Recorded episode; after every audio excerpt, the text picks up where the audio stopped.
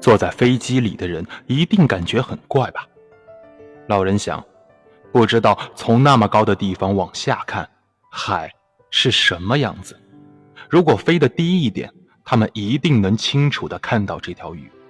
如果我可以在两百寻的高度慢悠悠地飞，然后从空中看鱼，那多好啊！记得以前在捕海龟的船上，我待在桅杆顶上。虽然那高度不算很高，但是即使那样也能看到不少东西。从那里向下望，鳍鳅的颜色更绿，你可以看见它们整整一群在游水。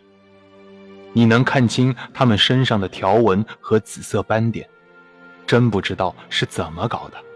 好像凡是在深暗的水流中游得很快的鱼，都有紫色的脊背。一般还有紫色条纹或斑点。鳍鳅在水里看上去是绿色的，那是因为它们其实是金黄色的。然而，当它们饿得慌想吃东西的时候，身子两侧就会出现紫色条纹。而像大马林鱼那样的，就不知道是因为愤怒还是游得太快，才露出这些条纹来的。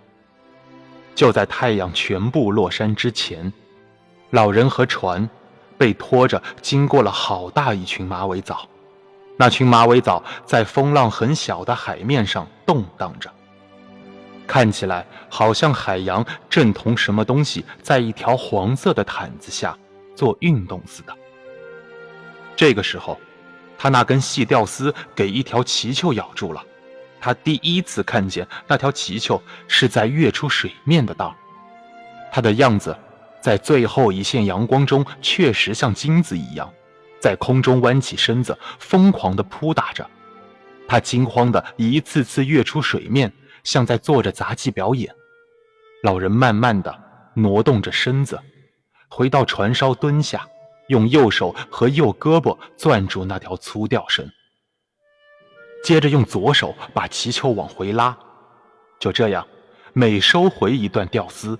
他就用光着的左脚把吊丝踩住，等到把整条带紫色斑点的金光灿烂的鱼拉到船梢边，趁他绝望的左右活蹦乱跳的时候，老人探起身子，一下把他拎到了船梢上。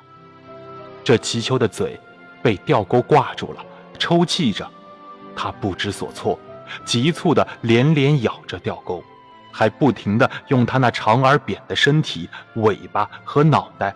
拍打着船底，直到老人狠狠地用木棍敲了一下他那金光闪亮的脑袋，他才抖动了一下，不动了。